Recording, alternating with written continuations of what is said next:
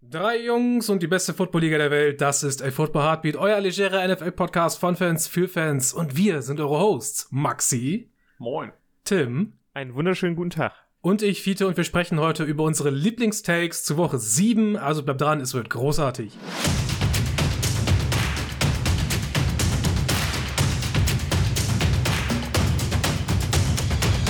Es ist wieder Freitag. Äh, Das heißt, wir haben schon gesehen, was am Donnerstagabend passiert. Die Saints haben bei den Cardinals gespielt. Andy Dalton hat äh, Back-to-Back Pick 6 geworfen. Wir haben eine der besten Kameraeinstellungen des Jahres bei der Marco Wilson äh, Interception. Es war großartig. Und ein weiteres Zeichen dafür, äh, dass wir alle wieder Jameis Winston sehen wollen. Ja, immer. Oder? Ich, ich, ich, ich, ich sehe Jameis Winston immer gerne. Das, das Problem ist, dass man, wenn man sagt, man sieht, man möchte lieber Jameis Winston sehen, dass das automatisch heißt, unabhängig jetzt davon, wer, wer gerade spielt, das ist einfach, ähm, es, es wird jetzt auch nicht krass viel besser. Ja, aber jetzt mal ehrlich, wenn die Andy Dalton schon zwei Pick 6 wirft, wird mit, wird's mit Jameis Winston nicht, nicht schlechter, sondern einfach nur besser, weil der schmeißt zwar auch zwei, aber schmeißt dafür auch drei Touchdowns oder sowas. Aber be besser ist ja, ist ja relativ. Also gewinnen tun die Saints damit auch nichts, ne? Uff. Ja. nee, Quarterback hart. bleibt ein Problem. Jo, jo. Vor allem ohne, ohne First-Round-Pick im nächsten Jahr. Aber ich finde es trotzdem erstaunlich, dass wir bei den Cardinals immer noch davon reden, dass gerade die Defense quasi das Spiel gewonnen hat für die. Ne? Also Ja, eigentlich, ja, auf, auf jeden eigentlich, Fall. eigentlich erwarte ich es andersherum. Sorry, so ist es einfach. Also die Cardinals sind ja mit, oh Gott, ähm, ich weiß nicht, mit 28 Punkten in Führung gegangen. Ich habe es leider nicht mehr im Kopf, habe auch gerade ESPN so gemacht. Ähm, Ich glaube schon. 28 sind mit 28 Punkten in Führung gegangen und von diesen 28 Punkten war kein äh, offensiver Touchdown dabei. Wenn ich das richtig in Erinnerung habe. Ich guck mal nach. 28, 14 sind die in der ersten Hälfte gewesen. Ja, warte mal. Das, das doch ein offensiver Ah, nee, doch. Touchdown. Ja, Äh, zwei Ja, vor Field den- Goals, ein Touchdown und dann ging's ab. ja doch, da habe ich gelogen. Vor den, vor den beiden äh, Interceptions gab es einen Touchdown, korrekt. Mhm. Ja, ganz ehrlich, das war schon echt. Und wir wissen ja auch, die Cardinals Defense ist jetzt kein Prunkstück, um es mal vorsichtig zu sagen. Die ist Nö, da, da hat halt, da hat halt Also, Andy Dalton sehr viel mit dazu beigetragen, dass er denk- das denke Punkt bei auch, rumkommt, ne? Das, Das war, das so. war keine, keine, also es war eine Glanzleistung der Defense, aber es war wirklich, ähm, ja, Du hast halt das genommen, was da war, genau. ne? Nicht, nicht das kreiert, was nicht da war. Um es mal vorsichtig zu sagen. Und Ja. ansonsten auch, ähm, wie gesagt, der Rest offensiv, der Andrew Hopkins, die profitieren halt davon, dass er wieder da ist, weil er jetzt arbeitet, aber keine Highlight-Plays macht. Also er hat einfach nur wirklich gearbeitet. Solide, aber Ja, warten wir Ähm, mal ab, wenn er, wenn er, wenn er ein bisschen drinne ist, ne? ja, gucken wir Also, soweit ich weiß, äh, man darf ja auch nicht mit dem Team trainieren vorher und sowas, ne? Nee, nee, Nee, deswegen, also- Suspension means, du bekommst keine Gameplans, du bekommst, äh, Du darfst, darfst nicht gar, trainieren. gar nichts bekommen, ne? Ja, du genau. darfst nur äh, Private äh, Physical Workouts und sowas machen. Ja, ja, klar. Äh, und den Medical Stuff, glaube ich, darfst du auch in Anspruch nehmen, aber du darfst ähm, nicht äh, irgendwie Gruppentrainings oder Besprechungen, an Besprechungen darfst du auch nicht teilnehmen, gar nichts eigentlich, ne? Ja, genau, deswegen halt würde ich dann nach isoliert. einer Woche, nach der ersten Ja. Woche erstmal ein bisschen, ein bisschen Vorsicht walten lassen, ne? Das ist, äh, schon, Football ist schon ein kompliziertes Business und auch erfahrene Spieler brauchen dann erstmal so ein, zwei Wochen, bis die wieder drin sind. Er hatte sich in einem lokalen Park äh, fit gehalten, hieß es. Klingt wie so ein, klingt wie so ein Hund, als das so Aber- ausgeführt wurde und dann durfte er da ein bisschen spielen oder so. Oder, oder, oder wie ein Obdachloser, der ein bisschen zu häufig vor den Cops wegrennt. Ja, ich darf nicht in die Facility, da trainiere ich halt auf der Dom, ne? Ja, genau. Kannst auch, kannst auch schwimmen gehen, notfalls. Ja, genau. Ein Äh, paar hast Frauen du- im Kaiserteich. Hast du äh, Varia Variabilität. Ja. So, wir haben ein bisschen was abzuarbeiten heute. Das heißt, äh, der Call to Action für euch da draußen. Lasst doch ein Abo oder ein Follow da. Auf der Plattform, auf der ihr unterwegs seid, schaut bei Twitter vorbei. Da sind wir at AFA-Podcast zu finden. Und empfiehlt uns natürlich auch sehr gerne weiter. Die San Francisco 49ers haben das Unmögliche getan. Sie haben ein Paket zusammengeschnürt, um Panthers Running Back Christian McCaffrey zu ertraden.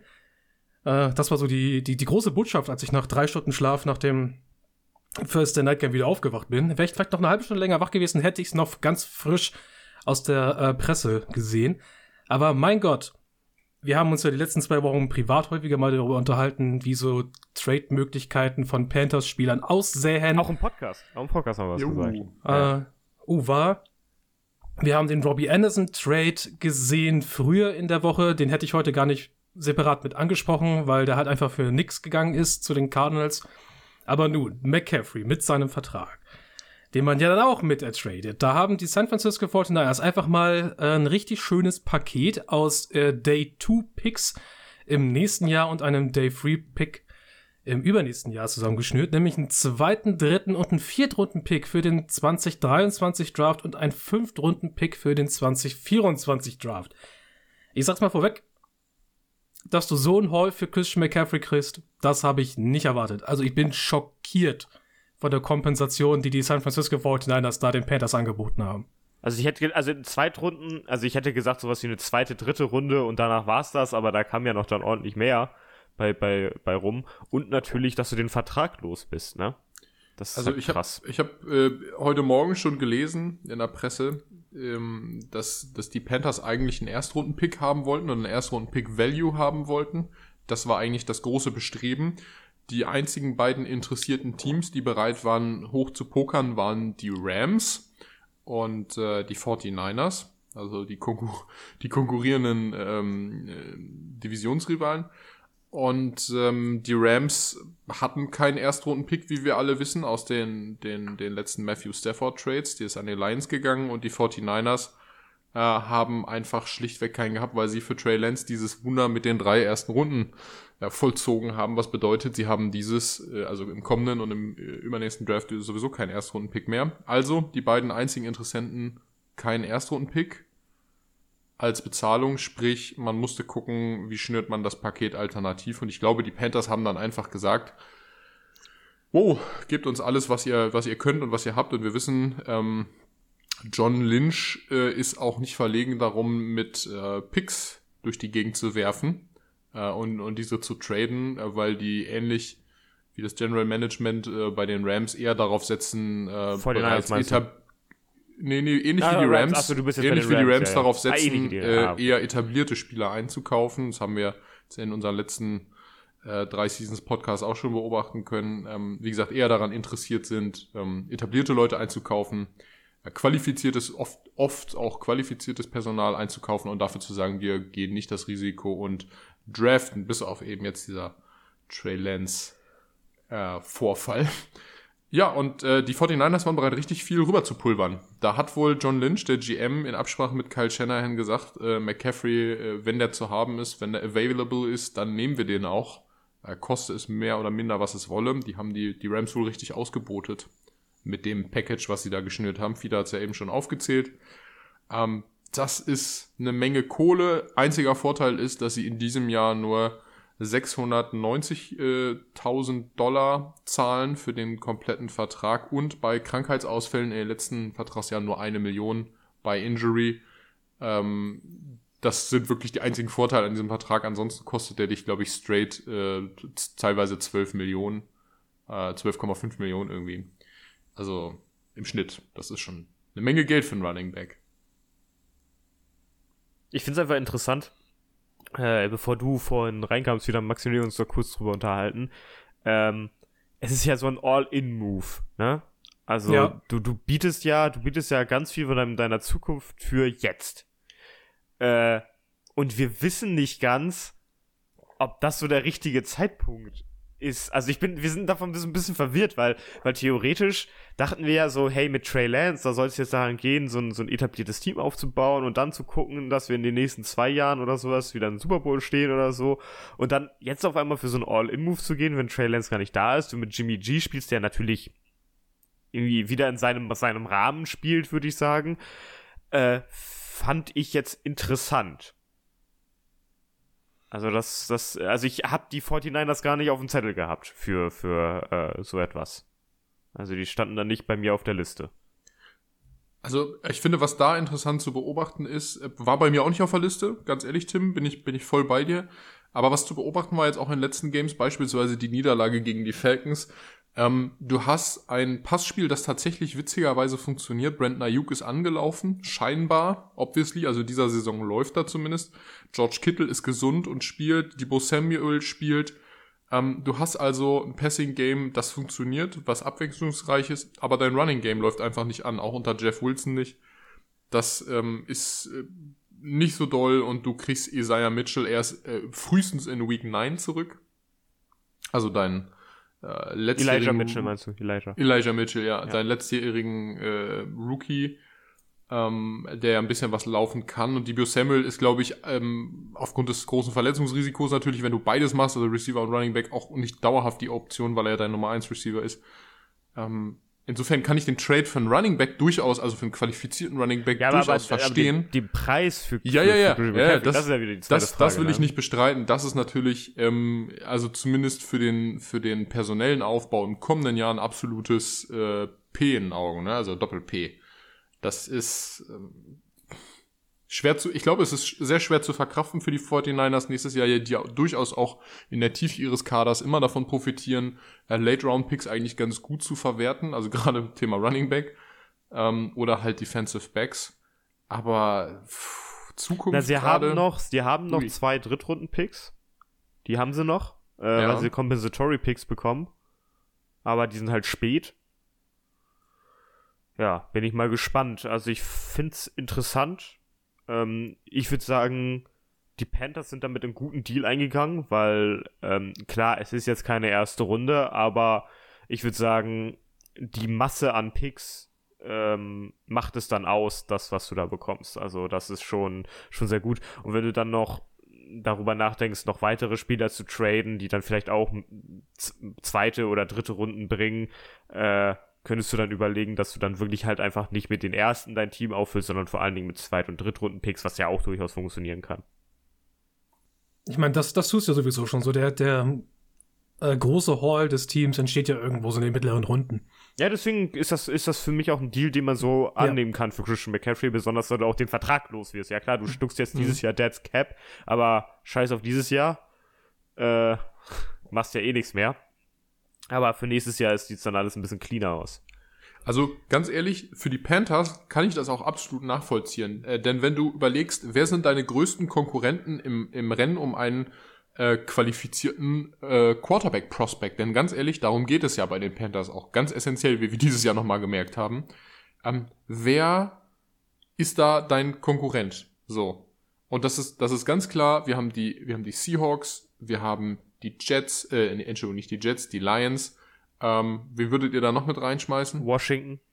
Ja, wir haben, wir hätten Houston. Zweifelsfall Washington, Houston und das sind alles Teams, also gerade wenn wir an, an die Lions denken oder wenn wir, ähm, äh, wenn wir dann äh, an, ja, sag schon. Äh, das sind, das sind zum großen Teil eben auch einfach Teams, äh, die zwei Erstrunden-Picks haben. Und trotzdem wahrscheinlich Seahawks nicht so gut auch. Seahawks haben auch zwei. Genau, Entschuldigung, ja, Seahawks waren's, äh, die noch einen zweiten Erstrunden-Pick haben, die dann auch einfach, ähm, ich sag mal, finanziell vorsichtig gesagt, in der Lage sind, sich hochzutraden, um eben einen dieser, dieser großen drei äh, Quarterback-Prospects zu bekommen.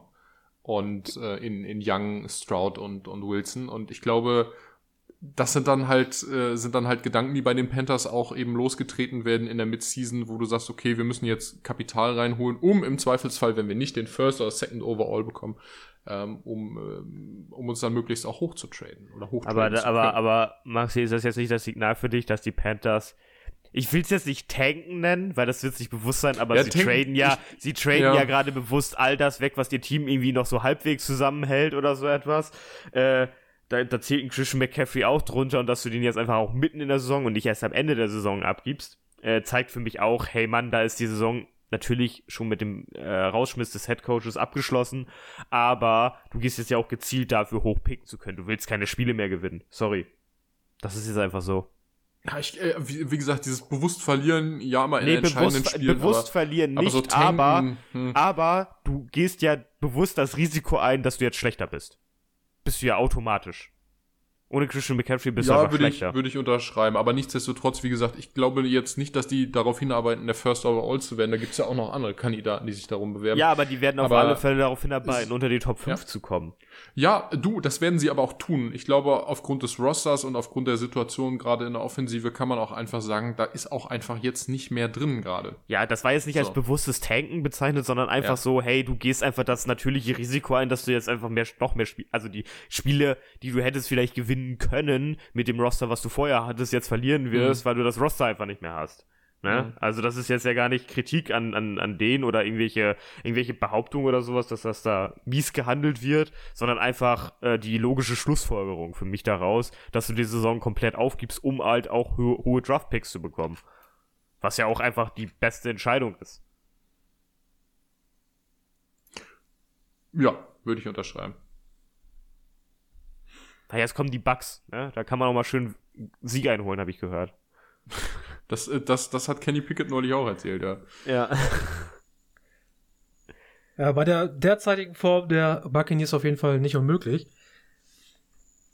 Es sieht vieles nach ähm, dem ersten Pick im nächsten Draft aus. Und dass man jetzt noch einen zusätzlichen Haul kriegt am zweiten Tag, ich habe es gerade gesagt, da holt man nochmal viele, viele Säulen im Team. Da sind Guards zwischen, da sind Wide Receiver zwischen, da sind Running Backs zwischen, da sind Linebacker zwischen. Ah, da freue ich mich eigentlich schon drauf.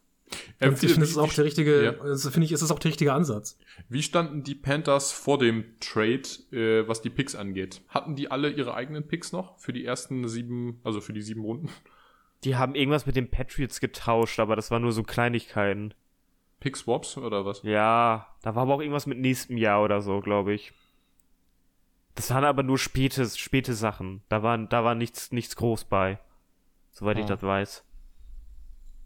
Da ist ja, die, ähm, haben die Panthers nicht mit den Patriots getradet für den äh, Matt Corral Pick? Ja, ich glaube schon, ja.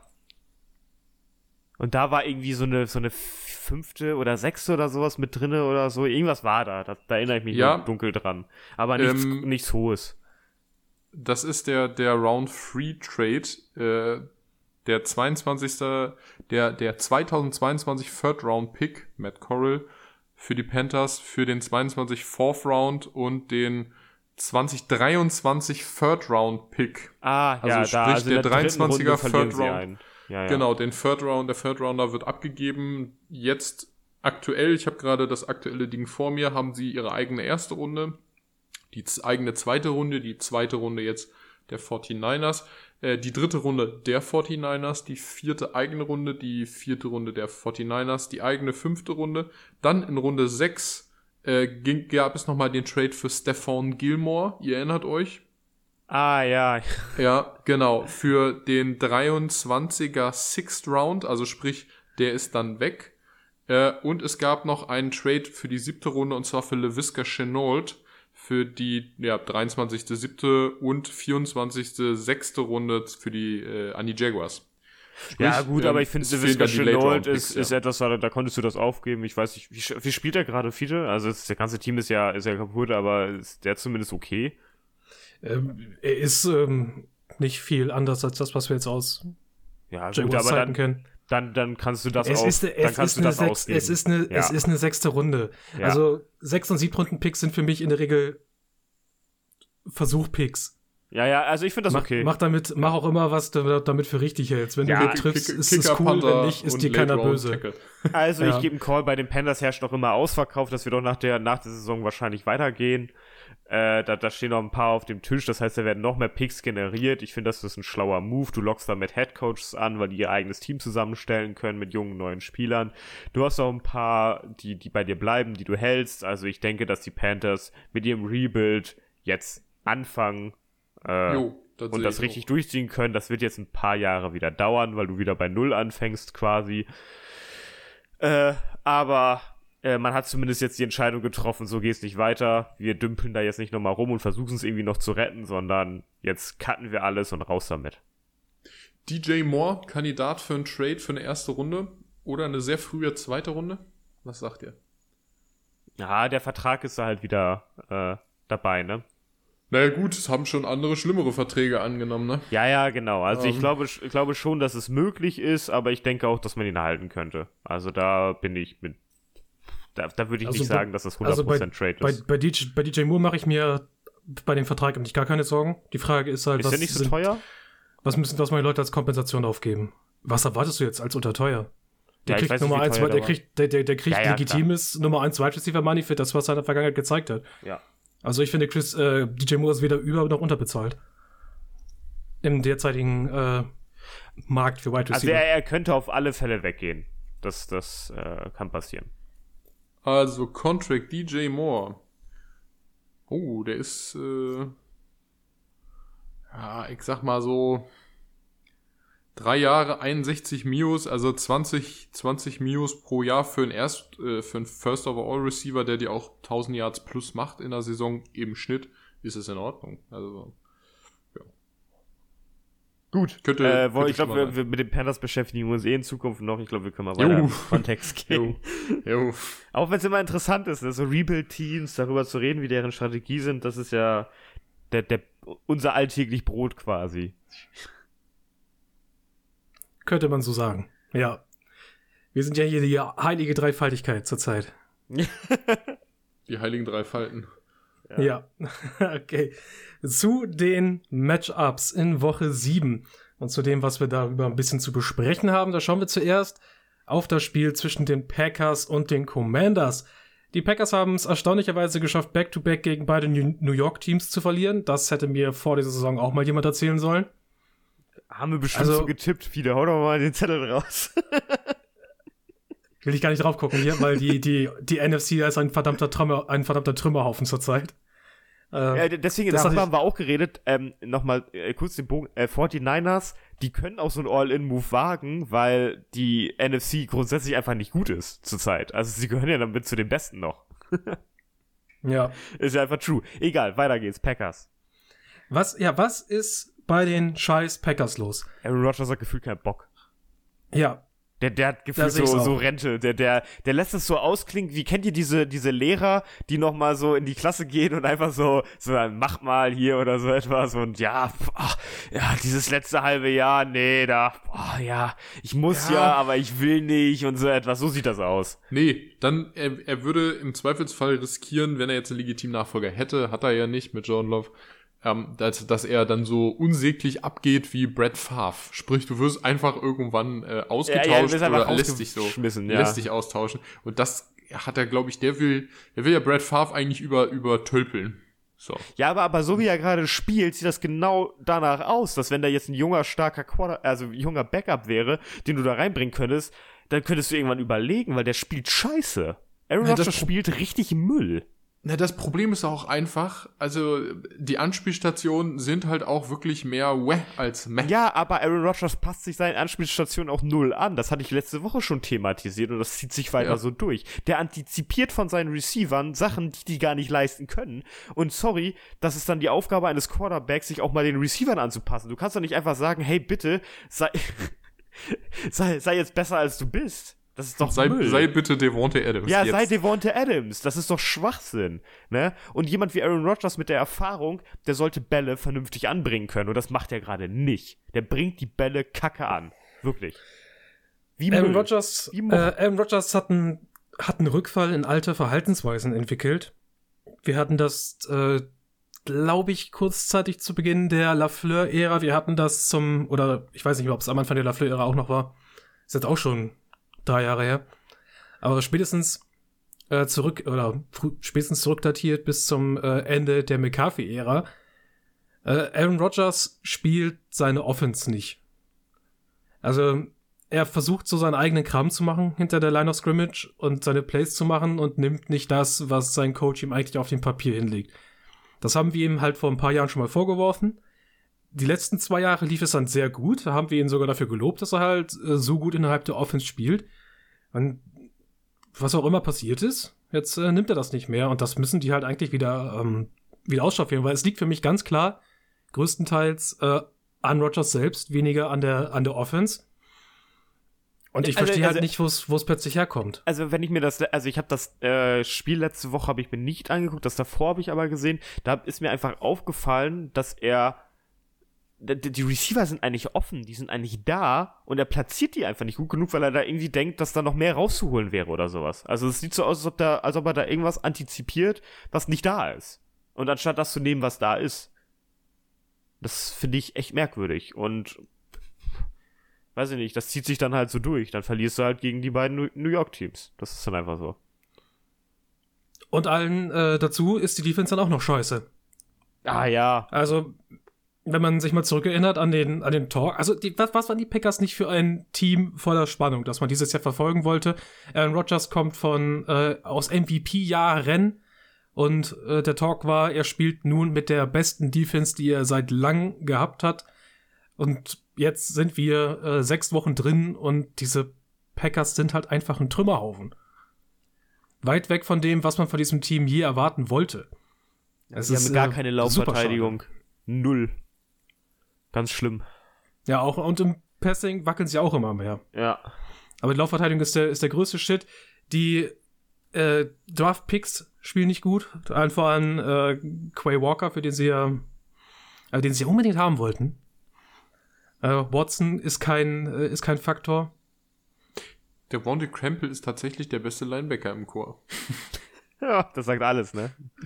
Ja, Mhm. wir, sehen, wir sehen vielleicht, wenn das bei den Packers dieses Jahr noch so weitergeht, vielleicht auch Änderungen im General Management, dass das äh, Brian, Gut, Brian Gutekunst dieses Jahr äh, den Job kostet.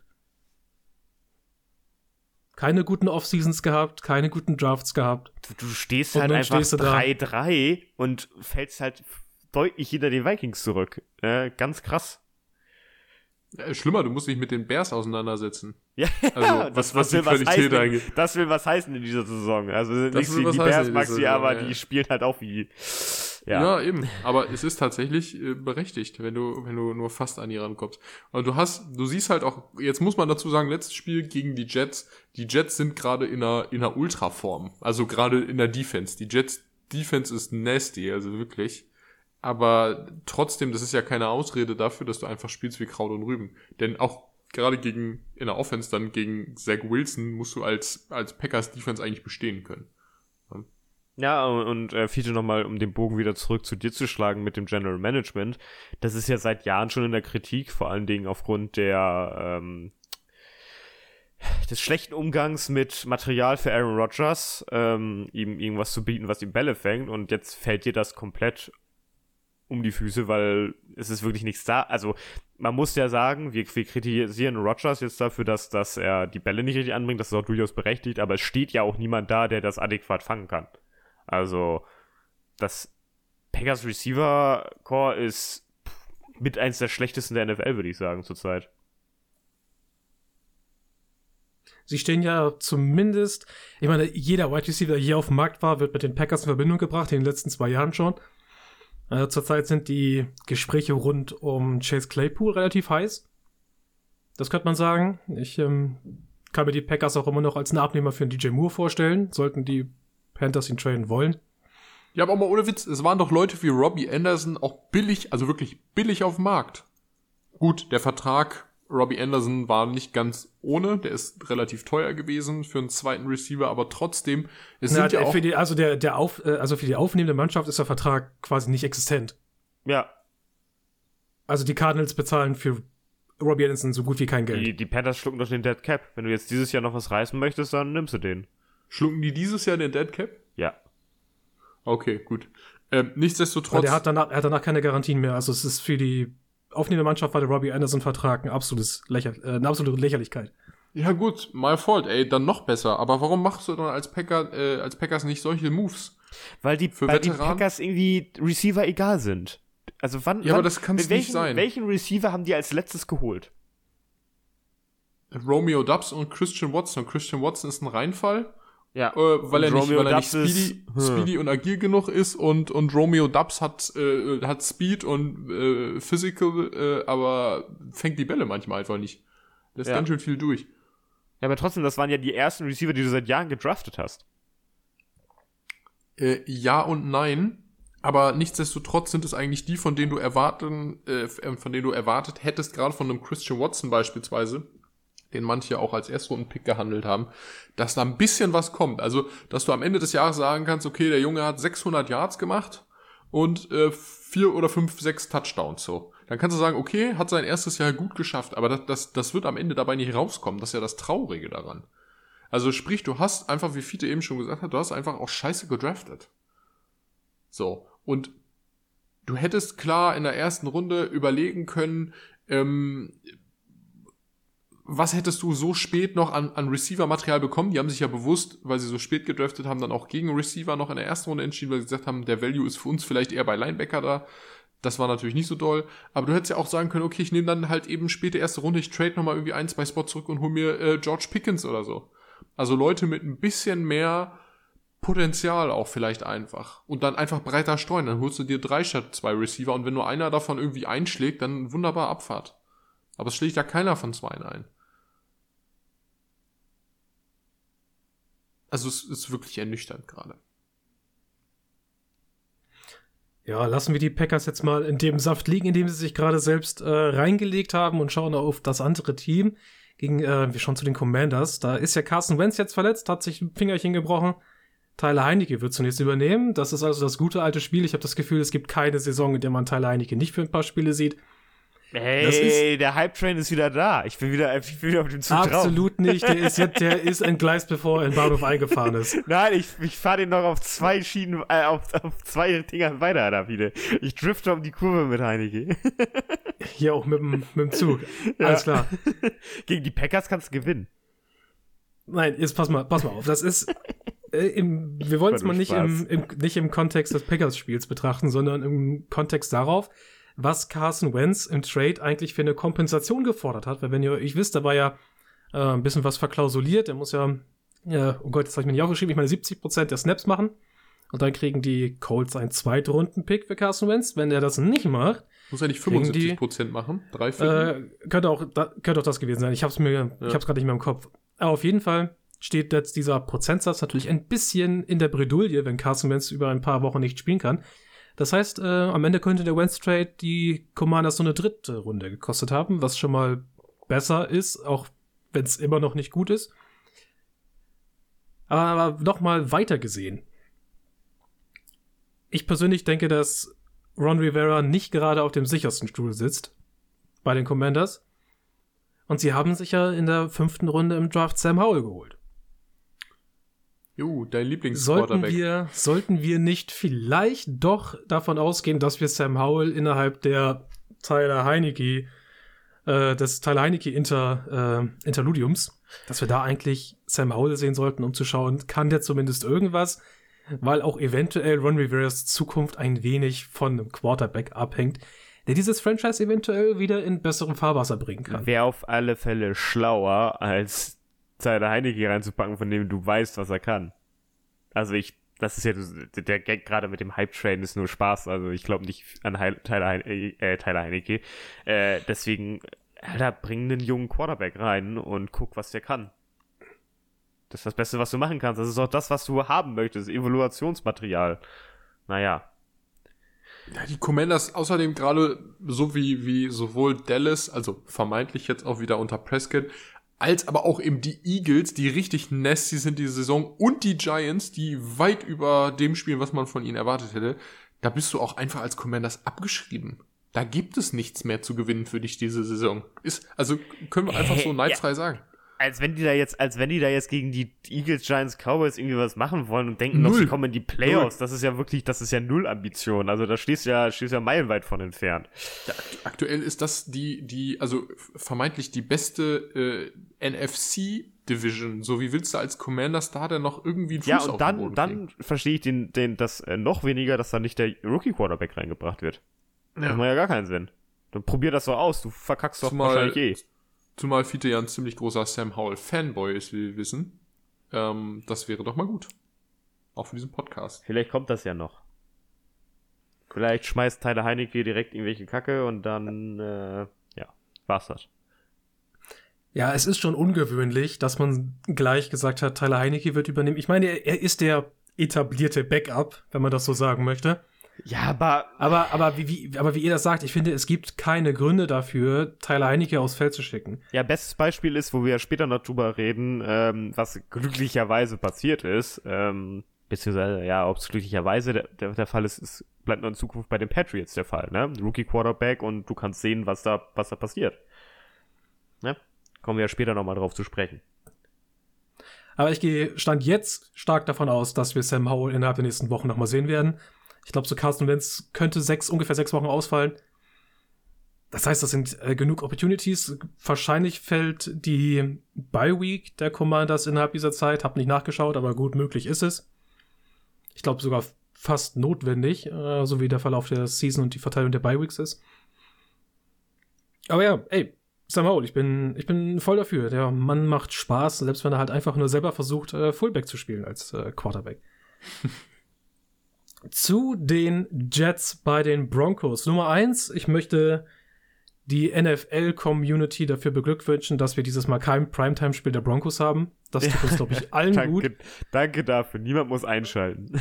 ja, man hat sich ziemlich verspekuliert mit der Art und Weise, wie man dachte, äh, man müsste die Broncos aufs Prime, äh, auf Primetime bringen, weil die halt einfach dieses Jahr alles abreißen würden. Das Gegenteil ist der Fall. Niemand möchte mehr die Broncos in Primetime sehen, weil jedes Spiel mit den Broncos ein absoluter Slog ist. Aber nur so viel dazu. Ich glaube, dass die Broncos an anderer Stelle nochmal äh, ein spannendes Thema sind, so vielleicht in, der, in den nächsten zwei Wochen. Zwinker, zwinker. Äh, Preview. Wir gehen aber zu dem, was Maxi vorhin schon angesprochen hat. Wir gehen mal zu den Jets, weil die sind das interessante Team hier. Und mir ist aufgefallen, in einer NFL-Saison, in der sehr viel, schlechten Foot, sehr viel schlechter Football gespielt wird, da ist man dann natürlich auch an vielen Stellen äh, negativ. Ja, man, man redet so, so viel über Negatives. Hier finde ich, kann man mal schön über was Positives reden, denn diese Jets Defense hat einen Riesensprung nach vorne gemacht. Letztes Jahr haben wir den noch angekreidet, was ist da los? Ähm, Mo Salahs Steckenpferd ist doch die Defense, warum greift da nichts? Es zackt, müssen wir ihn eventuell sogar schon auf den heißen Stuhl setzen. Aber nein, die Defense dieses Jahr, gerade auch rund um äh, Rookie Cornerback Sauce Gardner und um Defensive Tackle Quinnen Williams, die machen einen Riesenjob. Das ist eine sehr nasty Defense und es macht sehr viel Spaß, sich das anzugucken. Ja, toll. Ganz, ganz ehrlich, du hast es eben gesagt, Quinnen Williams in der Mitte. Das ist nochmal so richtig Breakout. Der qualifiziert sich gerade eigentlich für seinen Folgevertrag. Ähm, das, das sind halt so, so Geschichten, ähm, da kommt endlich mal was. Du hast mit den Linebackern äh, Quincy Williams, CJ Mosley spielt eine gute Saison. Wer hätte das gedacht? Wir haben noch Witze gemacht vor der Saison. Spielt CJ Mosley je wieder? Sehen wir ihn nochmal für die Jets spielen? Nach dem, nach dem Weggang von, von den Ravens äh, vor drei Jahren ist das, glaube ich, drei Jahre ist das, glaube ich, schon her. Ähm, also von der, von, von einer Ewigkeit. Und jetzt spielt CJ Mosley, als wäre er ewig jung geblieben. Jordan Whitehead war, war eine gute Edition jetzt in der Offseason.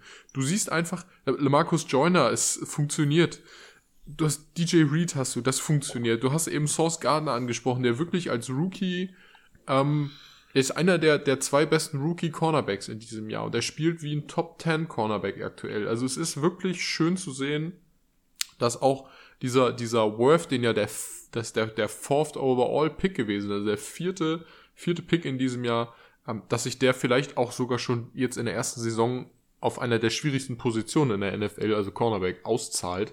Das da ärgern sich die Lions, ne?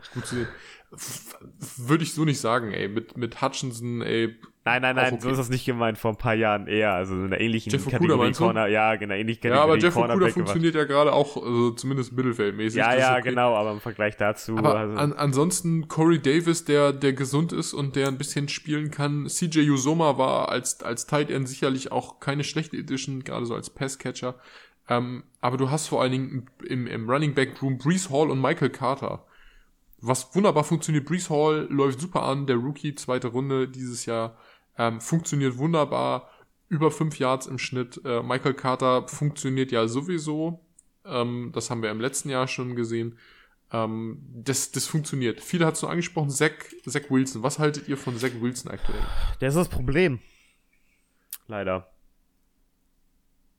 Ja, das könnte man so sagen. Also es läuft alles eigentlich ziemlich gut, aber Zach Wilson läuft nicht. Der. Also Zach, Zach Wilson hat, hat einfach noch zu viele Probleme in den ja. so Bread and Butter Dingern äh, von, NFL, von NFL Quarterbacks. Er ist super wild in der Pocket und aus wilder aus einer wilden Pocket heraus entsteht kein konstante, keine konstante Offense in der NFL.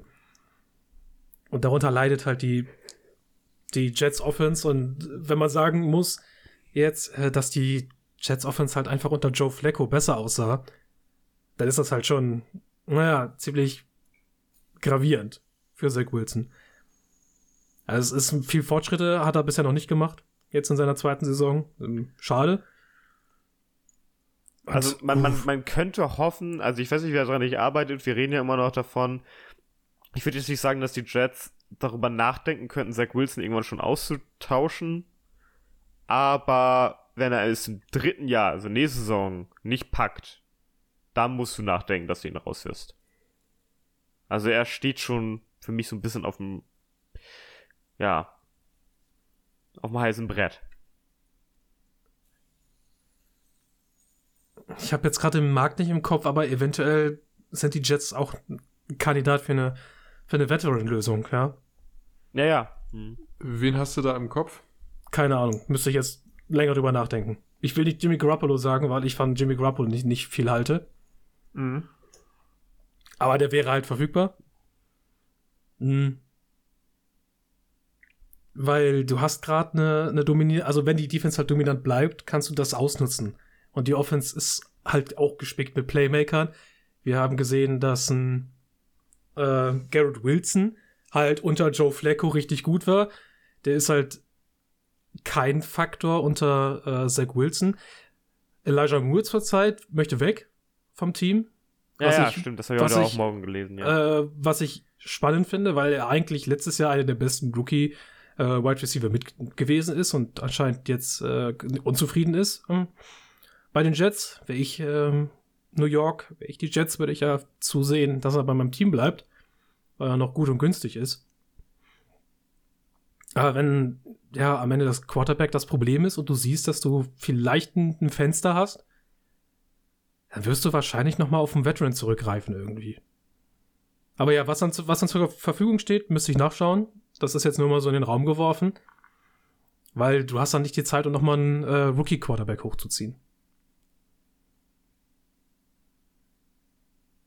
Ja, wenn jeder spontan jemanden im Kopf hat, dann lasst, äh, dann lasst mich das wissen. Nee, ist gerade ein leerer Markt. So ein bisschen problematisch. Einmal nochmal Philip Rivers zurückholen. Boah, nee. Da die, ach Gott, na. Man müssen mal eine eigene, eigene Folge nur über die Colts seit Andrew Luck äh, machen. seit, dem, seit dem Abgang von Andrew Luck äh, eine Folge über die Colts machen. Oder, oder, oder wir machen dann, aber dann machen wir auch so 10 Minuten, was wären die Colts jetzt mit Andrew Luck? Wir da könnten eine ganze Doku draus machen. Ja. Äh, wir könnten, wir könnten auch eine Folge von, äh, was ist mit den Jets passiert seit dem Abgang von Josh McCown. Also die last, letzte Saison, wo die Jets Playoffs gespielt haben. Also Ach, da gibt's, glaube ich, da können, wir, da können wir viele Folgen machen, glaube ich. Ja, du musst mal überlegen, es gibt ein paar Teams, die seit dem Weggang ihrer letzten großen Quarterbacks äh, ziemlich hart am struggeln sind. Man könnte hier an dieser Stelle auch die Chargers nennen seit dem Weggang von Philip Rivers. Ohne ja. jetzt hier irgendwie zu groß an der Busch rütteln zu wollen ähm, in dieser Saison. Aber es sieht auch in dieser Saison ein bisschen danach aus. Seit dem Abgang ihrer letzten großen Quarterbacks und du sagst Josh McCown. Das ist schon. Jo oh, Josh McCown war bei den Jets eine Legende. Das ist schon, das ist schon irgendwie witzig. Aber ich finde, naja. aber ich finde, äh, das passt so zu den Jets so ein bisschen. Ja. nee, aber, aber Jets diese Saison, also es sieht ja, es sieht ja nicht so schlecht aus wie, wie sonst. Also ich finde generell, dass die, die äh, AFC East generell eine interessante Division ist. So insgesamt. Weil sowohl Bills, Jets, Dolphins als auch Patriots irgendwie. Also da scheißt niemand so richtig komplett rein. Jeder, jeder macht so ein bisschen was. Ja, genau. Ja, und halt die Bills nicht ein bisschen. die müssen wir rausnehmen. Ja, die, die, die Bills sind schon in Ordnung, ja. ja, ist in Ordnung, Alter. Voll underwhelming. kategorisieren Sie dieses Jahr die NFL-Teams und so dein bestes Tier ist so in Ordnung. Ordnung. ja, das sind die Bills. Und da sind dann, da sind dann die Bills und Chiefs drin. Was Für die, anderen, für die anderen Teams müssen wir uns dann noch Kategorien ausdenken. Ja, wo, wo, wo rechnen wir denn die Broncos rein und sowas? Oder, oder die, die Texans? Wie weit sind die weg? Es gibt ein sehr, sehr großes äh, Burning äh, Trashcan äh, Tier. Ah, okay, ja. Ja. Okay, Maxi, du hast ja eben schon darüber gesprochen, wie es bei den Chargers so läuft, seitdem Philip Rivers weg ist. Da ist auch einiges passiert. Und das Größte, was da passiert ist, ist eigentlich so der Justin Herbert-Pick gewesen. Ja, damals von mir viel kritisiert. Was ist da bloß los? Justin Herbert, bäh. Äh, Moritz gelehrt hat er mich in seinem ersten Jahr. Seitdem äh, bin ich auch ein Believer. In seinem zweiten Jahr auch, in seinem dritten eine Jahr auch. Äh, aber wir müssen sagen, dass die Chargers Offense dieses Jahr, und ich meine, es hatte sich unter dem Offensive Coordinator Joe Lombardi schon abgezeichnet, aber jetzt ist es ziemlich gravierend. Diese Chargers Offense ist zurzeit kaputt. Mir fällt kein anderes Wort dafür ein, als zu sagen, die ist kaputt.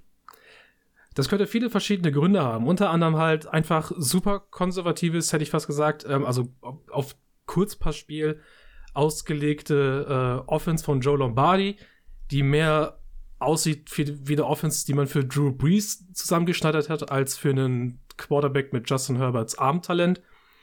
Andererseits, wir wissen nicht, ist Justin Herbert immer noch irgendwo, laboriert er noch an seinen äh, gebrochenen Rippenknorpel? Was ist da los? Weil er hat auch einfach Würfe verfehlt. Äh, jetzt im Spiel gegen die Broncos, im letzten Monday Night Spiel, da habe ich das gesagt, äh, das siehst du von Justin Herbert so nicht. Der hat ja 57 Mal den Ball geworfen. Das ist allein, das ist allein wild. Das ist allein 7, wild.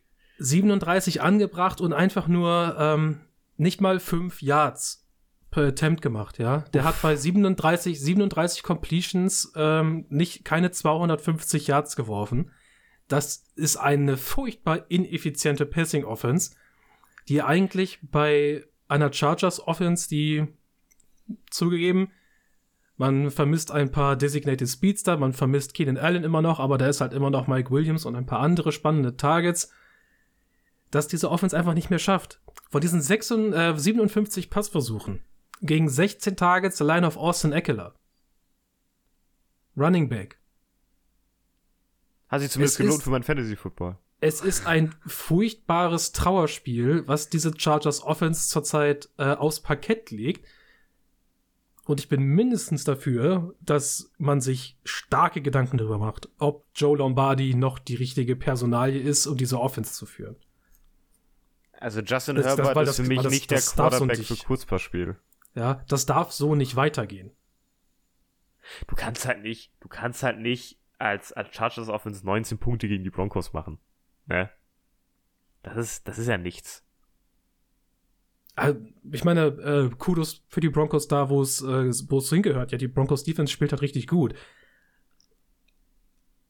Aber die Chargers Offense versucht halt auch nichts, um dem Ganzen irgendwie entgegenzukommen. Es gibt eine ungewöhnliche Statistik, an die ich mich gerade erinnere. Ich habe die nicht gecheckt, äh, Twitter-Statistik. Ich zitiere sie einfach mal. Äh, Mike Williams hat halt entweder Spiele in diesem Jahr, in denen er über 110 Yards fängt oder unter 20.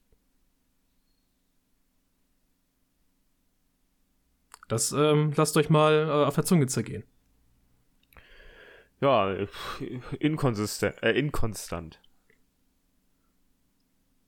Mike Williams müsste eigentlich jeden, jede Nacht, in der er Football spielt, jeden Nachmittag, mindestens ein Ball sehen, mindestens ein Target sehen, das irgendwie so 40 Jahre durch die Luft fliegt.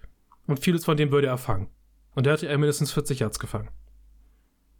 Und Justin Herbert könnte wahrscheinlich weiter als 40 Yards werfen. Ja, klar, das auch. Aber es ist mir, es ist mir ein absolutes Rätsel, äh, wie diese Offense zurzeit aufgebaut ist und ich auch nicht ganz verstehe, warum. Wo liegt da äh, denn der Hase im Pfeffer? Also das erinnert ja schon fast an, an hier, äh, Pre-Draft Justin Herbert.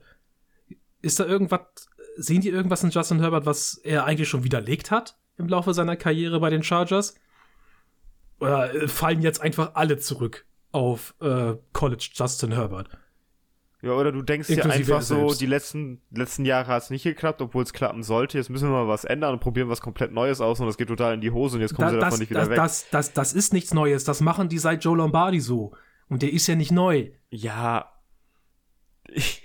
ja, vielleicht. Aber letztes, letztes Jahr haben sie das ja nicht so gemacht. Das ist ja, das ist ja, das ist ja was. Doch, doch, letztes Jahr haben sie es halt größtenteils auch schon so gemacht. Und jetzt funktioniert es halt einfach überhaupt nicht mehr. Ah, okay. Die haben Justin Herbert letztes Jahr schon in so eine, in so eine äh, Dink and Dunk Offense reingezwängt, wo du ab, aber wo ab und zu noch mal so sein, sein Talent scheinen durfte. Und jetzt ist es halt fast völlig versandet. Und ich bleib noch, ich sag's nochmal, es könnte auch ein Stück weit damit zu tun haben, dass er selbst gerade wahrscheinlich noch an den Rippen verletzt ist. Aber das macht ja nicht, äh, oder wäre ja nicht an den Rippen verletzt, würden die ja nicht plötzlich eine ganz andere Offense spielen. Ja, das Problem ist, viele die Chargers stehen halt immer noch 4-2, das heißt, da wird nichts geändert werden. Das du sagst du jetzt? Dich, du dümpelst dich da so über die Siege, ne? Das ist ja die Sache. Keiner, keiner hätte diesen Sieg verdient gehabt im letzten Monday Night Spiel. Weder Nee, die Broncos noch die nicht. Chargers. Absolute Vollkatastrophe. Also was finde ich ziemlich essentiell ist jetzt auch nochmal für die Evaluation im General Management oder eben auf den Coach Positions ist, dass du bei Justin Herbert ja mittlerweile sein drittes Rookie-Jahr verbrätst. Ähm, sprich, du hast nur noch eins äh, und dann, naja, dann Contract, ne? Contract Year nächstes Jahr. Bei vielen war es jetzt schon das dritte Jahr, ähm, wenn du ein Erstrunden-Pick bist, wo dann schon über Verlängerungen geredet wurde. Ich glaube, Justin Herbert tut sich gerade selber keinen äh, Gefallen, wenn er sowas einfordern würde, aber nichtsdestotrotz, du hast noch ein Jahr und dann äh, muss auch geliefert werden. Ansonsten bindest du dich da an irgendwas, was äh, über, über Jahre vielleicht sogar hinweg dann nicht funktioniert und du ärgerst dich wieder nur, ne? Also, wenn musst du es jetzt machen. Du musst jetzt diese Saison entscheiden, ähm, Coaches, General Management, was müssen wir verändern. Denn Justin Herbert kann ja, wenn er gesund ist und will und wenn das System funktioniert. Aber ansonsten schwierig. Das ist vielleicht dann auch nochmal dieser Qualitätsunterschied äh, zwischen Justin Herbert und anderen. Der hat vielleicht das Armtalent, aber ich finde, Justin Herbert ist weniger gut in der Lage dazu, aus nichts was zu machen, wie zum Beispiel Josh Allen, äh, Patrick Mahomes oder auch Joe Burrow das letztes Jahr gemacht hat. Ich finde, das ist nicht Justin Herberts großes Talent.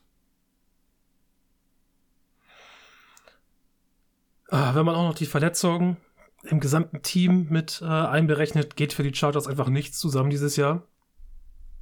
Und ja, da machen wir den Kreis halt auch wieder zu. Äh, die Chargers seit dem Abgang von Rivers. Die Chargers mit Philip Rivers. Es knarzt halt einfach irgendwo. Dieses Team ist nicht dafür gemacht, anscheinend mal äh, regelmäßig Playoffs zu spielen und regelmäßig Playoff-Spiele zu gewinnen. Äh, warte, sie müssen ja erstmal überhaupt Playoffs spielen, viele. Haben sie noch nicht.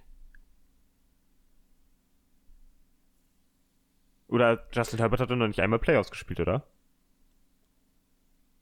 Das ist eine gute Frage. Ich meine schon. Hat er nicht? Hat er einen- Rookies Ich, so- ich also weiß nicht, ob er.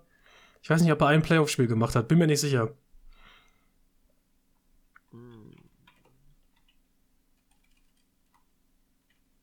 Ansonsten will ich noch kurz ansprechen, auch etwas, das ich glaube ich vor kurzem schon mal angesprochen habe. Äh, JC Jackson spielt einfach furchtbar. Absolute, Jo. absolute Vollkatastrophe in der Defense. Den haben sie gebencht. Letztens nach ähm, zwei, zwei dicken Patzern. Und danach lief's für, also es lief für Russell Wilson besser, als JC Jackson noch auf dem Feld stand. Ist crazy, wenn man überlegt, dass JC Jackson den zwei dicksten Cornerback äh, Off-Season-Vertrag gekriegt hat. Ja, ne? verrückt, ne? ja. Bill Belichick hat's wieder gerochen. Ja, den wollen wir nicht. Lass ihn, lass ihn weggehen. Ich weiß, der ist dann. irgendein, Vollidiot wird den, wird den schon sein. Oh Gott. Chargers das letzte Mal 2018 in den Playoffs, viele. Ja, okay. ja, Philip Rivers noch, Ja. Leute. Verloren gegen die Patriots. Rivers, dann kam diese Tyrod Taylor-Scheiße da, Entschuldigung. Das lief aber auch gar nicht. Und dann, naja, dann hattest du Justin Herbert und der hat es dreimal echt nah aneinander verpasst, einfach immer reinzukommen. Es ist ein bisschen wie bei den Cardinals in den letzten Jahren. Du kommst einfach nicht mit dem Arsch über die Latte. Ja, ich will es nicht sagen, aber bei, bei JC Jackson, da mal zurückzukommen, vielleicht auch sch schematisch jetzt was anders in der Defense, kommt damit nicht zurecht. Oder woran liegt's? Was ist eure Vermutung? Also JC Jackson kann, konnte halt eine Sache sehr gut und das ist Press Man spielen. Mhm. Das stimmt. Und wenn du ihn, und wenn du ihn das nicht machen lässt, äh, scheint er Probleme zu haben. Ja. Also Jackson mit so einem Vertrag auszustatten, bringt dich halt auch in eine, in eine Situation, was mit deiner Defense zu machen, äh, was zu seinen Stärken spielt im besten Fall. Ist es so ein bisschen wie mit, ähm, wie mit Jamal Adams, ja. Jamal Adams ist sehr, sehr gut in dem, was er kann. Und wenn du ihn was anderes machen lässt, dann ist er plötzlich das Geld nicht mehr wert. Ja. Also ich glaube, bei den Patriots hätte JC Jackson noch funktioniert. Ist so meine Vermutung. Würde ich jetzt auch nicht über den Daumen brechen, aber vielleicht anders funktioniert, als er jetzt halt gar Also er wird auf alle Fälle nicht so hart scheitern wie jetzt. Nee, du hast, du hast ja, wenn du auch überlegst, in was für eine Rolle man ihn hier drängt, ähm, das ist, du bist jetzt unser äh, First Cornerback, du deckst jetzt die, die First Ja, war ja bei den Patriots ja aber auch. in One-on-Ones. War ja bei der Patriots ja auch. Da hat er auch jedes Mal die First Receiver der Gegner. Ja, aber das hat sich erst entwickelt. Jetzt ist er rüber und es wurde gesagt, Ja. du machst das jetzt. Ja, So, ja one-on-one, genau. du Letztes Jahr musste er das ja auch schon machen. Sorry, das ist für mich keine Begründung. Das hat er letztes Jahr. Der, der spielt ja nicht seit einer. Der hat ja nicht letzte Saison nur gut gespielt. Der hat ja schon seit zwei Saisons gut gespielt oder sogar seit drei. Und ähm, dass man da dann, dass man da dann erst sagt, hey, du musst die jetzt decken und auf einmal damit überfordert ist, weil er diese Rolle einnimmt. Die Rolle hat er schon vorher eingenommen. Ne? Die hat er bei den Patriots genauso gehabt. Das ist für mich keinerlei Begründung. Ihm kann es egal sein, er hat den dicken Vertrag. Ist ihm wahrscheinlich nicht egal, weil er ja auch Leistung bringen möchte. Aber für die Chargers ist halt blöd. Die Chargers haben ihn gebencht. Ja, Gegen das die ist, Broncos das ist, das Offense. ist halt hart. Ja, genau. Und gegen die Broncos Offense gebencht ist halt. Meine Güte, ey. Also irgendwer muss sich da mal, muss sich da mal zusammenreißen und eine Lösung dafür finden. Äh, inklusive er selbst, weil das kann ja so nicht weitergehen. Er hat eine PFF-Grade zurzeit unter 30. Boah, uff. Das ist ja nicht mal dritter Cornerback. Ich meine, es ist schwer, bei PFF äh, auf Noten über 90 zu kommen. Aber es, ist aber auch sehr, es ist aber auch sehr schwer, bei PFF äh, an Noten zu kommen, die geringer sind als 50. Also, also er war ja sonst auch die letzten Jahre immer bei 87 an die 90 dran, ne? Also. Das ist schon ein Wahnsinnsunterschied. Naja. Ja, wie gut, dass die äh, Patriots ihn mehr oder minder billig ersetzt haben, nicht wahr? Ja, da, ey, Jack, Jack Jones spielt großartig. Also, bin ich sehr zufrieden mit. ich mecker nicht. Cornerbacks draften kann Bill Belichick. Also, das muss ich ihm lassen. Das hat er drauf. Ich finde, wir können da mal einen kleinen, einen kleinen Gesamtblick machen auf äh, die Patriots Draft Class von diesem Jahr, die zumindest, ich möchte sagen, vernünftig aussieht in vielen Stellen. Also wir haben sie, wir haben sie an einigen Stellen gebasht. Äh, Funktioniert. Also, würde ich sagen. aber viel, viel von dem ist zumindest äh, passabel. Ja, also Cold Strange. Wir haben, wir haben nicht den Spieler gebasht, wir haben den Pick gebasht. Aber ich Strange macht das, was er macht. Er ist immer noch, noch kein Erstrunden-Pick wert. Das sage ich immer noch. Aber Cole Strange Ja. macht einen guten Job. Das, das, das meine ich ja. Wir haben nicht den Spieler gebasht, sondern den, den, den Pick. Äh, Tyquan Thornton zeigt zumindest mittlerweile ab und zu mal seine Der ist Playmaker-Abilities. ziemlich haben, speedy. Der ist ziemlich schnell. Also, das Ja, gefällt klar. mir.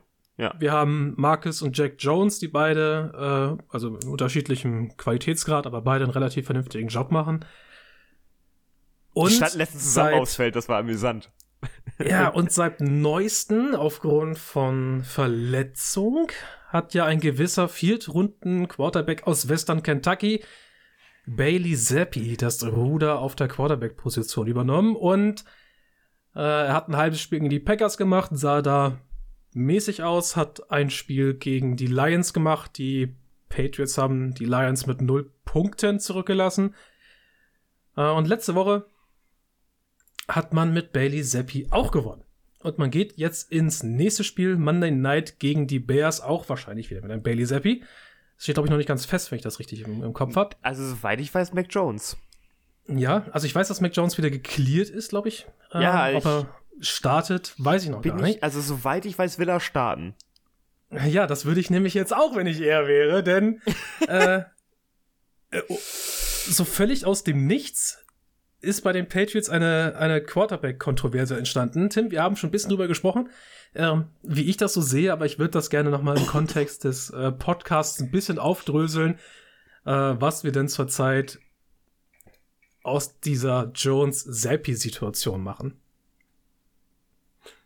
Soll ich das jetzt aufdröseln? Oder, also oder ich meine, ich meine, kannst ja mal deinen, deinen Senf dazu geben. Maxi kann seinen Senf dazu geben, dann äh, schmier ich noch ein bisschen äh, Mayonnaise rauf und dann gucken wir, was wir am Ende da halt so als Sandwich haben. Also mein Take zu dem Ganzen ist, wenn ich jetzt mal, ich will das jetzt nicht allzu lang machen, da, da ihr ja auch noch ein bisschen was sagen sollt, aber mein erster Take dazu ist, dass wir in dieses Problem reinlaufen, dass Mac Jones zu Anfang der Saison vor seiner Verletzung recht mäßig aussah.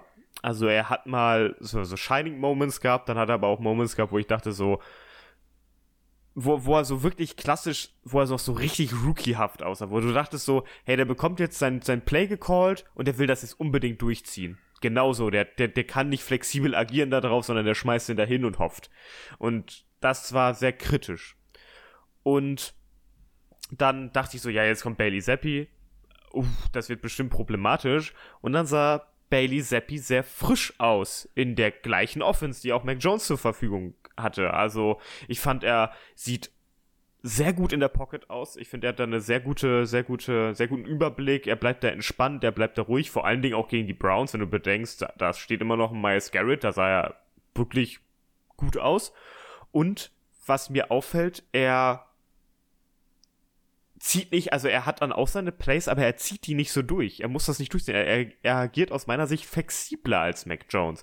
Er bietet, er, er wirft wesentlich mehr Leute an. Er, er, er, weiß nicht, irgendwie sah er so ein bisschen, weiß nicht, weniger eingeschränkt aus, in dem wie er, wie er, wie er diese Offense ausspielt.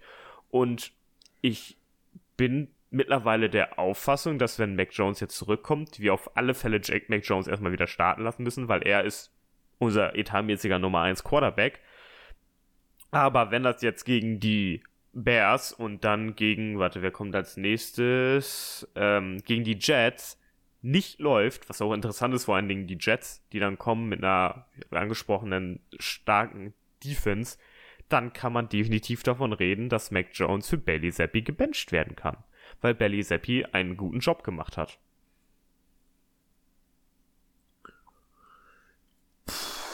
Ich finde es, ich will das, ich habe schon so viel erzählt dazu, ich will gar nicht mehr so viel dazu sagen. Ich finde es einfach cool, dass du zwei ebenbürtige Konkurrenten hast, der eine ein Jahr älter, der andere ein Jahr jünger, ähm, und jetzt machen die das unter sich aus. ja, es ist eigentlich eine ganz coole Situation für die Patriots. Also klar, du hast den, den, den, die Nummer 1 für Mac Jones ausgegeben, aber ehrlich, wenn es nicht klappt und wir mit Bailey Zappi unseren nächsten Quarterback gefunden haben, hätte ich nichts dagegen. Ich habe mit äh, dieser Quarterback-Kontroverse äh, folgendes Problem. Wir haben zwei Starts von Bailey Zappi gesehen und das gegen die Lions Defense und gegen die Browns Defense und beide Defense spielen absolut Much dieses Jahr. Zudem viel gutes Support vom Running Game, gerade gegen die Lions. Und eine Defense, die dir die Spiele einfach macht.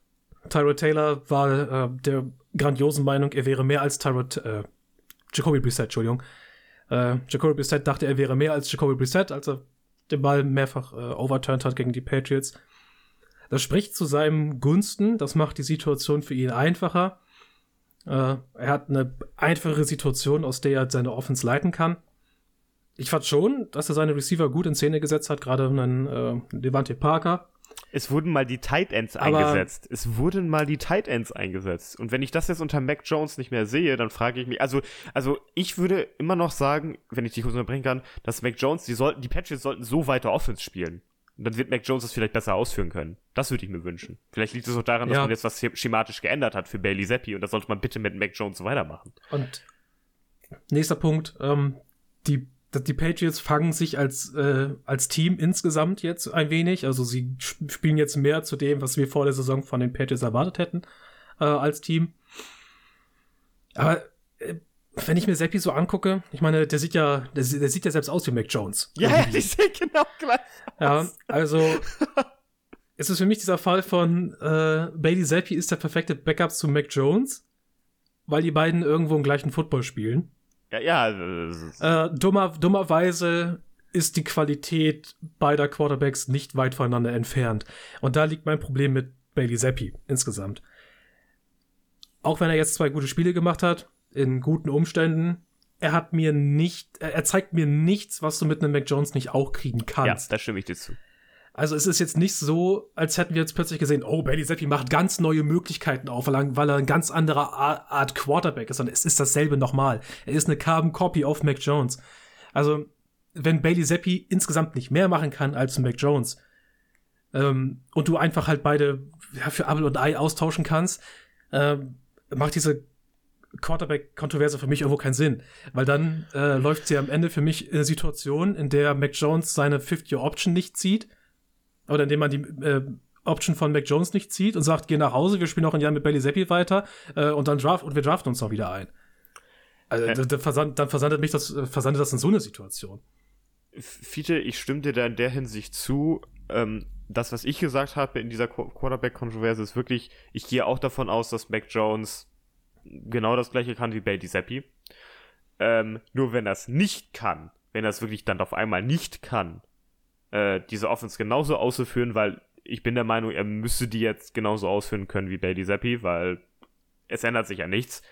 Äh, dann wird es problematisch für Mac Jones. Das wollte ich damit sagen. Ich meine, ich mein, klar, sollte Mac Jones plötzlich scheiße sein und das läuft mit ihm aus irgendwelchen Gründen wieder schlechter als unter Seppi, dann tauscht er sie halt aus. Aber äh, sollte Jones zumindest das Blöde ist, äh, Mac Jones gewohntes Level ist er seit Mitte der letzten Saison auch ziemliches Mittelmaß. Äh, es gibt halt keine Gründe, um zu experimentieren. Äh, so in dem Sinn. Weil es halt einfach die mehr oder weniger gleichen Quarterback-Typen sind. Wäre Bailey Zappi jetzt nun plötzlich ein, sagen wir, äh, sagen wir, es wäre wär mehr so ein Justin Fields-Ding, ja, oder so ein Tyler Huntley. Ich glaube, dann würden wir über, dann finde ich, wäre das was anderes, weil er, weil er dir andere Möglichkeiten bietet als ein, als ein Mac Jones, aber so würde, glaube ich, selbst ein Austausch von beiden irgendwo im Nichts versanden. Ja, weil, bin, beides, weil beide so das gleiche Ceiling haben. Ich bin einfach mal gespannt, wie das läuft, wenn Mac Jones zurückkommt. Das können wir, glaube ich, daraus vor allen Dingen mitnehmen, weil ich finde, die Patriots Offense sollte einfach so weitermachen, bitte. Weil das sah für mich ganz gut aus. Also die, die Idee, die man mit dieser Offense hat, scheint endlich mal auch umgesetzt zu werden. Und das sollte man bitte so weitermachen. Ne? Ja. Ja, auch wenn ich immer noch sage, die Patriots Offense ist darauf aufgebaut, dass, dass der Lauf funktioniert. Ja, das ist, ja, das ist sie schon immer. In den letzten Jahren. Also, klar. Aber der Lauf funktioniert ja. Ja, und so. Also, das ist es halt auch. Wenn du jetzt halt plötzlich wieder gegen, gegen andere Defenses spielst, die plötzlich ähm, in der Lage sind, dich besser zu bespielen und du dann zufällig Mac Jones auf Quarterback hast, Mac Jones halt einfach wieder viel mehr äh, im Passspiel retten muss, dann ist das halt auch wieder so, so kontextabhängig, warum plötzlich Mac Jones nicht so gut ist. Ist schwierig, aber wir sollten da ein Auge drauf behalten. Aber ich glaube halt, du gewinnst äh, bei den Patriots vielleicht fast gar nichts äh, durch so eine mögliche Kontroverse bei den beiden. Außer halt vielleicht eine Möglichkeit, dass der eine dir zurzeit halt einfach solider spielt, eine solidere Baseline gibt, während der andere zurzeit einfach seinen Schuh nicht draufkriegt. Aber von einem Bailey Zappi plötzlich zu erwarten, dass er besser ist als die ersten Wochen, äh, als so die ersten sechs, sieben Wochen von Mac Jones in seiner Rookie-Season, ich glaube, davon davon reden wir, wenn es passiert. Wir, wir reden so. jetzt nicht von Weltenunterschied zwischen diesen Quarterbacks. Das ist einfach, ja. einfach Fakt. Genau. Also ja. es geht für mich, also die Kontroverse beginnt auch nicht von mir, dass ich sage jetzt, hey, Bailey Zappi sollte unbedingt weiter spielen, Mac Jones sollte erstmal auf der Bank bleiben, sondern die beginnt dabei, wir stellen Mac Jones wieder auf und gucken dann, wie es läuft. Und wenn er wirklich absolut reinkackt, dann, dann steht halt Bailey Zappi für mich wieder auf dem Ding. Aber ich denke da jetzt auch nicht, dass wir da äh, das Wahnsinns Quarterback-Talent gefunden haben. Also das kann passieren, aber es ist sehr unwahrscheinlich. Ich will nur sagen, okay, dass Bailey Zappi einfach grundsätzlich äh, gut aussah. Das muss man ihm mal zugutehalten. Ne? Ja, und ich sag dazu, äh, Kontext ist wichtig. Ja, natürlich ist Kontext wichtig. Äh, und jetzt hast du ein Spiel vor der Brust, das. Ähm, warum spielen die Bears Primetime? Weil sie warum, warum auch mal das Recht darauf haben, Primetime zu ja, spielen. Ja, die haben schon, die haben ja letzte Woche schon Primetime gespielt. Die haben einfach noch ein Primetime-Spiel. Ja, finde ich gut. Finde ich gut. Ich als Bears-Fan äh, unterstütze die Bears. Oh Mann. Für die Bears müssen wir auch noch mal irgendwo innerhalb der Season wahrscheinlich einen, einen größeren Block finden. Jo. Hätten, haben, sie, haben, sie, haben sie auch leider, leider. Großer Block heißt immer leider. Leider, leider. Ja, aber Maxi, ich habe noch eine Frage an dich, ob du noch äh, einen Blog für uns hast, den wir hier so gerne nennen, äh, irgendwelche letzten Worte. Äh, ja. Ja. Ja, safe, safe, safe, safe. Fiete, stell mir die magische Frage. Maxi, hast du noch irgendwelche letzten Worte für uns? Ja, na sicher. Na sicher. na klar. Ja klar, gar kein Problem. Gar kein Na, Problem. na klar, la- lass, la- lass mich doch kurz einfach ein bisschen Zeit schütten, bis ich das Dokument aufgemacht habe. Das ist doch aber überhaupt gar kein Problem, mein Gutser. Also, äh, wir hatten mal in der letzten Podcast-Saison ähm, etwas, was sich ungefähr so geschimpft hat wie ähm, Gerüchteküche. Äh, sprich, äh, ich habe einfach irgendwelche Gerüchte erzählt und ihr musstet mir dann sagen, ob die äh, wahr sind oder ob die tatsächlich kursieren oder ob sie im Zweifelsfall auch bestätigt sind. Ähm, demnach werde ich euch jetzt einfach ein paar Geschichten erzählen und ihr werdet mir am Ende dann sagen, ist das Trus oder ist das nicht Trus? Äh, fangen wir doch einfach mal an. Fangen wir doch einfach mal an. Ähm, Gerücht Nummer eins. Zach Wilson hat mit der besten Freundin seiner Mutter geschlafen. Hört's da schon auf? Ja, das Gerücht war da. Also, also die Sache ist, ich weiß nicht, ich weiß nicht, ob er die weggeknallt hat. Ähm, ja, genau, aber es war auf alle Fälle da. Also despektierlich sollten wir, sollten wir vielleicht Aber nicht es sein. war auf alle, äh, auf alle Fälle war amüsant, dass ähm, als dann diese Gerüchte um Tom Brady und Giselle Bündchen da waren, diese, diese Memes mit Zach Wilson darauf übertragen wurden. Uh. Äh, erweitern wir das ganze Gerücht nochmal. Seine Ex-Freundin äh, Abby Gill, also ihr habt recht, das ist kursiert. Äh, seine Ex-Freundin Abby Gill hat das Ganze in die Welt gesetzt. Gerücht Nummer zwei. Äh, das, also das ist nicht Nummer Aber zwei, Zach, sondern das Wilson, ist schließt Zach. Wilson nicht auch mit zwei Cheerleadern zum, zum Abschlussball gegangen? Jo, Zach Wilson war ein, ja, Zach Wilson war einfach Zach Wilson. Das war Der, der, der, der, der ist, aber der, der hat doch, die Eltern haben doch richtig Kohle und so etwas, ne? ne? Der, der war, der war doch so ein, so ein, so ein, ähm, weiß ich nicht, ein, Ja, ein, ist- ein der- durchaus gesegnetes Kind, so ungefähr. Der kommt aus einer gut situierten, sehr christlichen Familie, ja. ja, ja. Ähm, next one. Das schließt sich aber direkt daran an. Äh, Zach Wilson, Zach Wilsons College-Freund und jetziger Wide Receiver der Washington Commanders, Dax Milen, äh, hat äh, seine Ex-Freundin Abby Gill abgeschleppt. Nee, hat er nicht. hat er nicht. Ich bin, ich bin voll dafür, dass das wahr ist. Ja, sicher. Sicher. Es gibt sogar ein Foto auf Instagram, wie die, wie die irgendwie am Strand schmusen. Ähm, insofern Dex Mine äh, gedraftet im gleichen Jahr wie, ähm, wie Zach Wilson, 21, äh, in der siebten Runde von den Washington Commanders. Ist er die Nummer 15 und Wide Receiver an der Stelle. Äh, und ist tatsächlich äh, äh, Zach Wilsons äh, former Best Friend, lese ich hier, also sprich ehemaliger, und College Roommate. Also da hat's wohl mal richtig geknistert hinter Ja. den Kulissen. Ich meine, ich War, meine das, denn, wenn, war das wenn, denn seine Mutter? Also die hat. Nee, nee, nee, nee, nee, nee. Die Das beste, noch- das beste, beste wilder, Freundin oder? von, nee, nee, die beste Freundin von Zach Wilsons Mutter. Ach, okay. Also the BFF of Zach Wilsons Mom. Ah, okay. Ey, du könntest wahrscheinlich ein gesamtes Illustriertes ähm, nur über Zach Wilson machen. Äh, wahrscheinlich. Das Meinst- Problem ist auch du, einfach, meinst du, dass, Zach Wilson ist der nächste Jimmy Garoppolo, so von das, vom Storytelling her, der sieht ja auch recht gut aus und so etwas und so. vielleicht, also, ja. Hat Das Ding ist auch, er ist einfach in New York. Das ist schon mal keine gute Umgebung für so einen Jungen. Das ist, das ist schon mal, schon mal nicht so gut. Ja, Ähm, zwischen Milf und Cheesecake. Jo, Aktuell hat er aber eine Freundin, insofern alles gut. Ey, das ist auch so ein Ähm. Kerl, der hat immer eine Freundin. Also, also immer. Er hat immer zwei Freundinnen. der, der, ist, der ist nie Single. Nie. ist, ist vielleicht auch besser so. Also, So. wenn, wenn, wenn die Schluss machen, dann ist, also, dann ist das wegen einer anderen. Da machst du halt einfach mit der Mutter rum.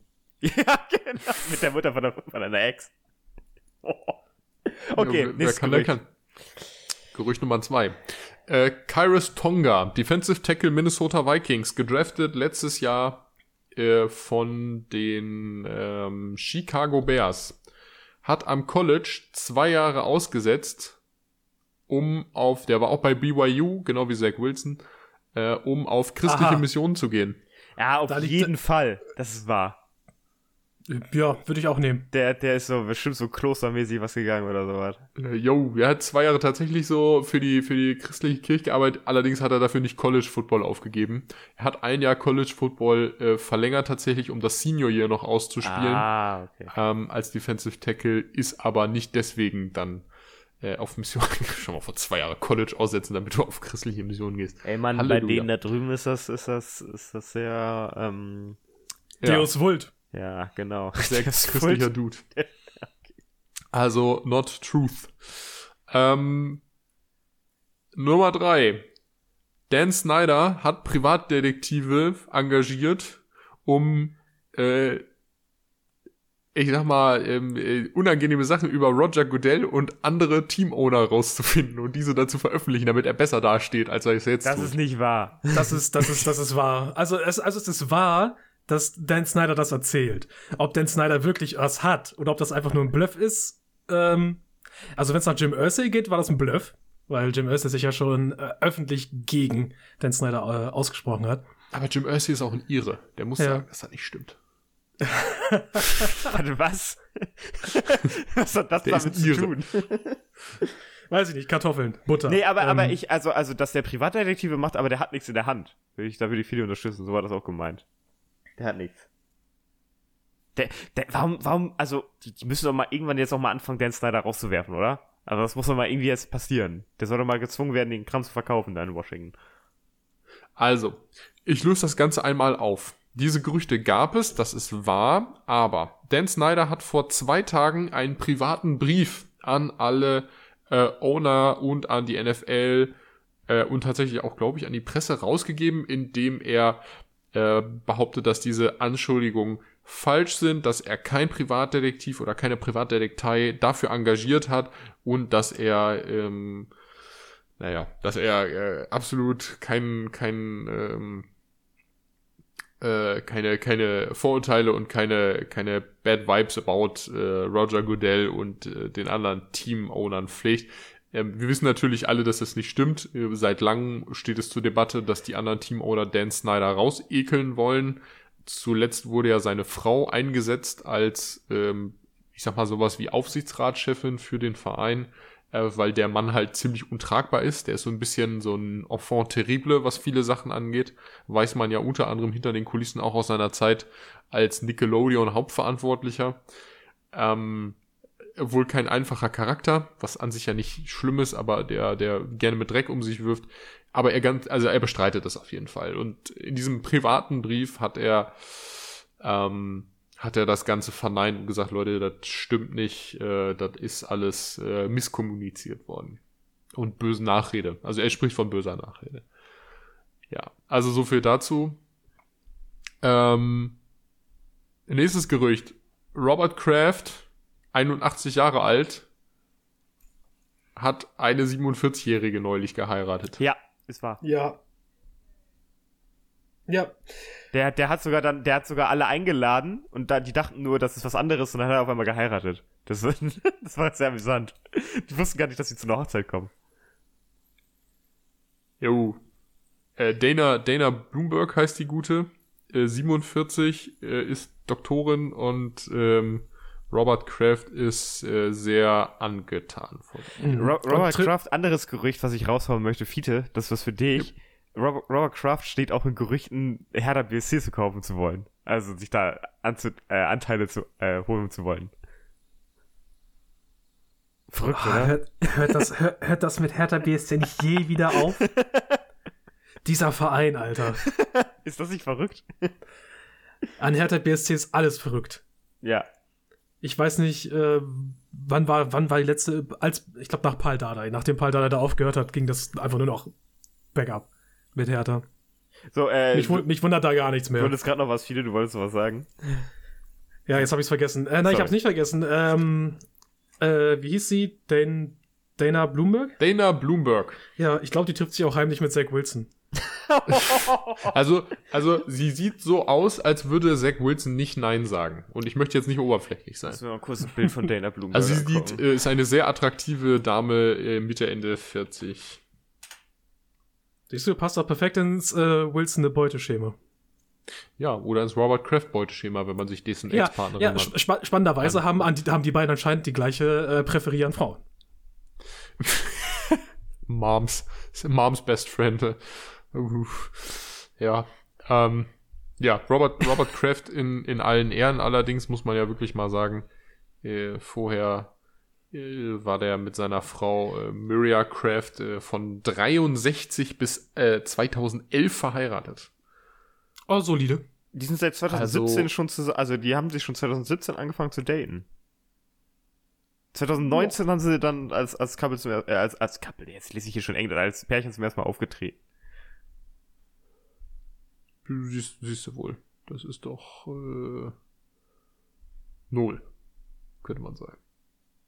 Naja, also man muss dazu sagen, in allen Ehren, wie gesagt, seine Frau, äh, die, die Miria Kraft, die ist verstorben, Myra Kraft, und äh, da hat der, der gute Mann äh, sich. Mit der hat er übrigens auch die ganzen vier Söhne, ihr erinnert euch, ne? Jonathan Kraft kennt ihr, den, den Mann mit der Halbglatze und der Brille Ja. der immer neben seinem Dad sitzt äh, und das Ganze wahrscheinlich auch übernimmt. Ähm, und dann hat er sich einfach nochmal jünger umorientiert. Nach dem Tod seiner Frau sei ihm ja zu gönnen. Ähm, ansonsten, Das ist so geil, der, der, der hat eine Touchdown- und Kickoff-Party gefeiert und hat die da geheiratet und da waren jetzt einfach so Leute wie, also Tom Brady war da, John Bon Jovi, äh, Kenny Chesney, äh, Roger Goodell war auch da und Adam Silver, der NBA-Commissioner. der hat die alle einfach so heimlich eingeladen und, ey, übrigens, wir heiraten jetzt. Robert Kraft ist. Äh, Äh, und weißt du, wer gesagt hat, dass, Szene. wer gesagt hat, dass die jetzt Husband und Wife sind? Elton John. der war dabei. Elton John hat Musik gemacht, ähm, Ed Sheeran hat Musik gemacht, irgendwer war da noch. Äh, Äh, äh, also, Meek, Meek Mill. Meek Mill war, hat, hat, äh, er hat einen Song für den geschrieben und Ed Sheeran hat den als Backup gesungen. What the fuck? Money! Du musst nur Geld haben. Du musst, du musst laut Forbes nur 10,6 Milliarden US-Dollar besitzen. Ah. Dann ist das alles kein und, dann, Problem. und, dann, und dann steht die Welt dir offen. Äh, äh, äh, also der Rapper Mill hat auch mit Michael Rubin und Jay-Z Robert Kraft ein Bentley geschenkt. Äh, Für seinen Äh, 80. an die- Geburtstag. an die Szene erinnere ich mich 80. aber. Geburtstag. ich wollte gerade sagen, 2021. da erinnere ich mich letztes Jahr dran. Ja. Nicht schlecht. Ich Nicht dachte schlecht. gerade, ich dachte auch gerade, das wäre einfach schon wieder passiert. Nochmal jedes Jahr ein Bentley. Ja, ganz viele NFL-Spieler. Ey, der Tom Brady sieht so alt auf der, aus, dem- aus dem Foto. Das ist ja crazy. Ne, der war auch gerade im Ehestreit. Ich glaube, der hatte, hatte echt was zu tun. Und da wurde man nicht gut ausgeleuchtet. Ja, er steht Ähm, so im Hintergrund. Das ist ganz, ich schicke das ja. Foto gleich mal rein. Okay, letztes, letztes Gerücht. Letztes Gerücht. ja, ja, hau raus. Tom, Tom Brady, Tom Brady ist Kunde eines sehr prominenten Schönheitschirurgs in Beverly Hills. Ist er nicht. Ist er, ist er nicht. Ist er nicht? Ist er nicht. Ist er nicht. Okay, das, das, das ging mir zu schnell. Also gibt es noch, gibt es noch ein letztes Gerücht. Ist wahr, ist, er- Es ist war er vo- nicht? Ist er nicht? Und zwar folgendes, guckt euch dieses Bild an. Ja. Sean McVay und Les Snead sind Cousins. Äh, äh, Ja, sind also, sie. Sie sind also ja, so, so über, über Ecken, so Cousin vierten Grades oder so etwas. ja, könnte, könnte sein. Ja, okay, das ist ein Gerücht, das war nicht wahr. Ah, schade. Also Aber- beides, aber- beides, aber- beides waren Gerüchte. Aber Damit ja, ich schließen meine, wir die Gerüchteküche für ich heute. meine, aber, aber nicht, nicht schlecht, ne? Ja, ja. das passt schon. Ja, die beiden passen schon gut nach L.A., glaube ich. Die Sunny Boys. So sieht Zach Wilson übrigens auch in äh, 30 Jahren aus. In Wahrscheinlich. 30 Ja, ja, so in, sehr, so in 15. sind, ist, also Les Need ist doch halt wahrscheinlich Anfang 40. John McVay ist doch noch äh, in seinen 30ern. Ja, uh, Les Snead ist 51. Oh, wirklich? Sean McVay ist Anfang 40 oder Oh, 40 oder na so gut. in dem Dreh. Ah, so. Wunderbar. Gerüchteküche. 36 ist der erst. Oh Gott. Ja, tut mir leid. Sean McVay, ja, der, der, der auch nicht Anfang 40, nee. Mitte 30. Tut mir, tut, mir- tut mir leid, Sean. Ertrade mich nicht für eine zweite Runde. Findet ihr auch, dass Sean. Sean McVay immer so ein bisschen nach Finanzminister aussieht? Christian Lindner. ja. Also das ist diesen Cousins. so. Okay, Maxi, Dankeschön. Das war nochmal ein bisschen was aus der, aus der Welt der äh, Illustrierten. Immer mal wieder, nicht? Äh, hat mir auch äh, ein bisschen, oh, Gottes Willen. Da sprechen wir gleich drüber, ja. Die Leute draußen werden, werden merken, ob äh, es das geschafft hat oder nicht, aber ansonsten lasse ich das als Mysterium jetzt hier stehen. ich, beende das, ich beende das Ganze für heute. Ne? Wir sprechen uns nächste Woche wieder, wenn wir dann auch gesehen haben, was in Woche 7 passiert ist. Ich wünsche euch einen wunderschönen Tag da draußen oder eine schöne Nacht, je nachdem, was ihr gerade macht. Also macht's gut und bye bye. Tschüss.